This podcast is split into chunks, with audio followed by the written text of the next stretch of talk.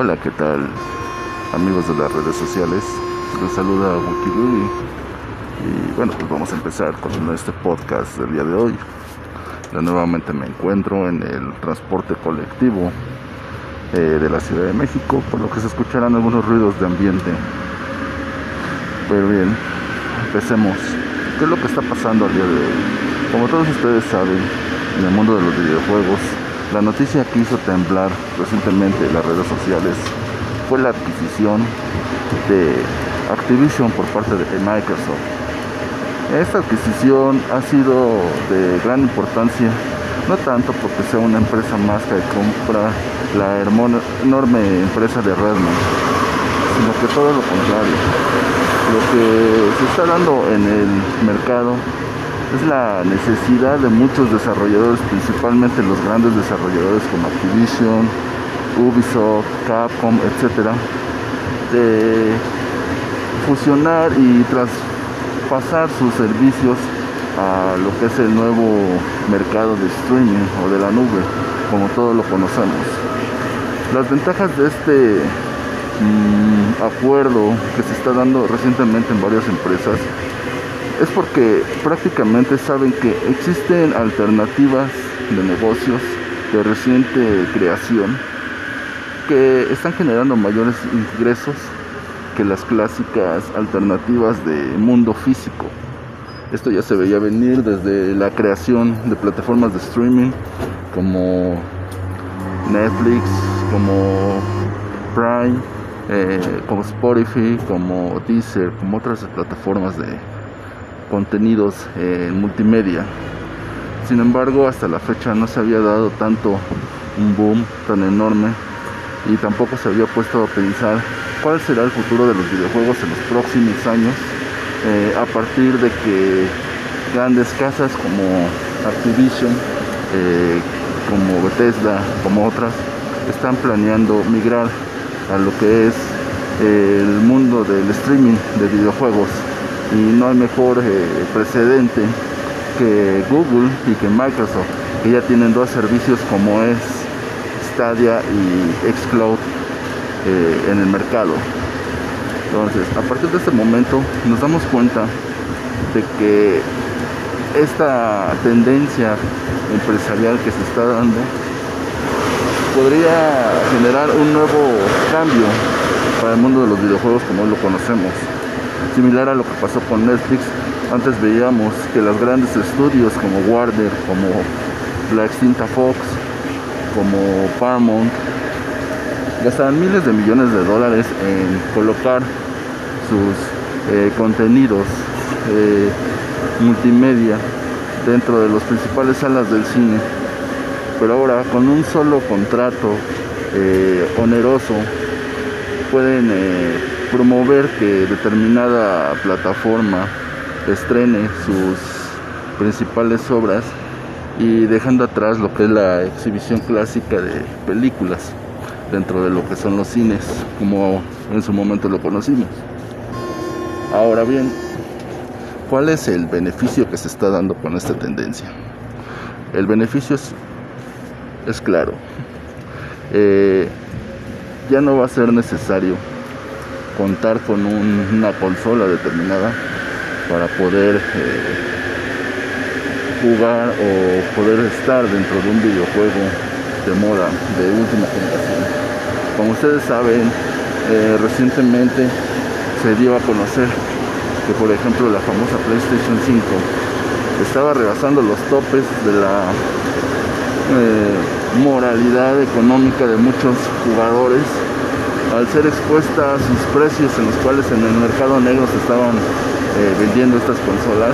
muchas veces por arriba de los 200 dólares, de los 2000 dólares, corrijo, lo que estaba generando a las empresas productoras una gran pérdida, porque si ellos ponían una consola en mercado en 700 dólares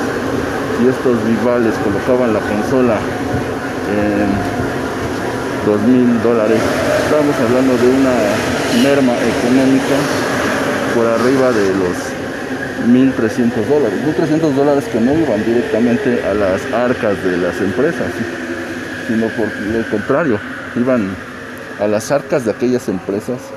que aprovechaban la ocasión para poder comprar eh, al mayoreo estas consolas. Entonces, desde ahí nos damos cuenta de que la industria se pone un poco más escéptica sobre la eh, continuidad del mercado físico de estas consolas y deciden al final de cuentas tomar cartas en el asunto de la manera más inteligente. Que los creadores de contenidos coloquen sus videojuegos en plataformas controladas de streaming, de tal manera de que no habría piratería, no habría venta de claves, no habría venta de cuentas, sino que sería todo más controlado. Como saben, al día de hoy existe aún en el mercado, principalmente en páginas como Mercado Libre y eBay, como otras, la venta de cuentas con, con juegos, las cuales eh, se venden por abajo del precio, pero que generan una enorme merma para el fabricante o al distribuidor original de ese videojuego. Tal es el caso de aquellas cuentas que venden en el Mercado Libre en el cual puedes conseguir videojuegos hasta por debajo de los 50 pesos aproximadamente .25 centavos de dólar lo que está generando una enorme merma en lo que son los productores y no nada más en México en Mercado Libre sino a nivel eh, corporativo eh, se está dando este tipo de tendencias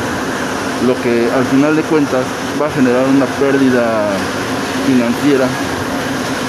en precedente porque mientras que dentro del mercado de las consolas controladas y físicas eh, podrían ellos vender estas obras eh, con propiedad de derechos de autor a su precio original y solamente se pueden vender aproximadamente unas, si les gusta, un 25% de estos juegos por medio de la vía legal a través de una distribuidor, etcétera. Dame un segundo.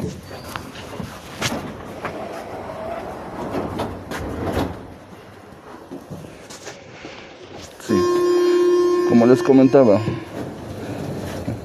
eh, mientras que los contenidos se pueden vender por, por su precio normal, aproximadamente un volumen del 25-50% de estos contenidos. Eh, las obras intelectuales en el mercado negro se podrían vender al doble y esto generaría una merma aproximadamente de cuatro veces más el costo invertido dentro de esta obra de propiedad intelectual por lo que las empresas han estado buscando a lo largo de los últimos años buscar la manera o encontrar la manera de poder controlar esos contenidos ya que lamentablemente programar un sistema como es el servicio de streaming, el, sistema, el servicio de Xbox Live o de PlayStation Plus, para que se controlen esos contenidos, para que un usuario que tenga solamente una cuenta de correo electrónico o un número telefónico sea el único que pueda tener acceso a estos contenidos, eh, prácticamente sería imposible porque habría otras funciones que podrían afectar lo que es la interacción de ese mismo usuario dentro de lo que es la plataforma. Por tal motivo, eh, las empresas buscan alguna otra alternativa para poder controlar estos contenidos. Recientemente se ha hablado sobre, por ejemplo, de mantener lo que es la MAC address como, digamos que como identificador para saber qué consola y qué usuario compró determinado contenido para poderlo controlar y que de esa MAC address no pueda pasar ese contenido. Sin embargo, entramos en una controversia cuando ese usuario decide mejorar lo que es su experiencia y comprarse otra consola y quiere migrar sus compras dentro de una cuenta con una consola que era en ese momento la más sencilla a una consola más compleja, más completa y que obviamente quiere migrar esos contenidos hacia esa nueva consola. Lo que va a generar, o lo que generaba en aquellos tiempos, que el usuario tenía que comprar dos veces ese mismo contenido lo que generaría una doble inversión y finalmente pues un malestar dentro de algunas cosas, porque no nada más era el contenido como tal. Como ustedes saben, al día de hoy los videojuegos son 40% eh, campaña, el resto son este, experiencia en línea. Entonces, de ahí que era necesario eh, buscar alguna otra manera para poder controlarlo. Ahora, se está dando recientemente una moda llamada de los metadatos o metaversos, en la cual, eh, a manera de moda, pero como piloto inicial o proyecto piloto, se está buscando la manera de que ese contenido sí pueda ser migrable, pero a través de un blockchain. ¿Eso qué quiere decir? Que tú vas a poder controlar tus contenidos, tú vas a tener, ser dueño absoluto de tus contenidos, pero también vas a poderlos migrar sin que exista una restricción. La única forma en la cual vas a poderlo hacer a través de un metaverso o un metasistema que te va a permitir eh, migrarlos, ya que tu información de skins, de logros, de etcétera, va a ser controlada a través de blockchain. Es una idea muy grande, sin embargo es muy costosa. ¿Por qué? Porque para hacer los cálculos eh, de una de un contenido de un aproximadamente 10 bytes, como puede ser un como puede ser una clave, por ejemplo, de, de, de Bitcoin, o puede ser una, una contraseña Bitcoin te cuesta mucho, le cuesta mucho a las empresas. ¿Por qué? Porque se tiene que recurrir a grandes sistemas de cómputo. De ahí que se viene la necesidad de que para que no solo una sola empresa no tenga que hacer todo el trabajo, sino que sean varias empresas y varias este, computadoras las que hagan el trabajo de descifrar esa llave de Bitcoin, se generan los famosos mineros. Entonces, todo eso se necesita, pero para contenidos pequeños, como les digo, de no muchos bytes o no muchos este, megabytes de contenido. Pero ¿qué pasa cuando ese contenido o esos datos superan eh, los megabytes y se convierten en gigabytes? Entonces estamos hablando de un sistema más complejo, más, este, más robusto de cálculo para la generación de estos contenidos y para el control de estos contenidos, así como de las identidades de los usuarios de estos contenidos. Entonces, es ahí donde nos damos cuenta de que la moda empieza a tomar otro giro con el afán de controlar más a los usuarios, de controlar más lo que se vende y sobre todo de controlar esas ganancias que se están generando. Por eso estas famosas eh, campañas. Lo que le dio pauta a Activision esta semana de ponerse a la venta con Microsoft fue la oferta que hizo inicial eh, Sony cuando en su momento dijo que iba a liberar lo que es la el, código para poder piratear sus consolas. Esta situación generó que muchos inversionistas empezaran a retirar sus capitales porque definitivamente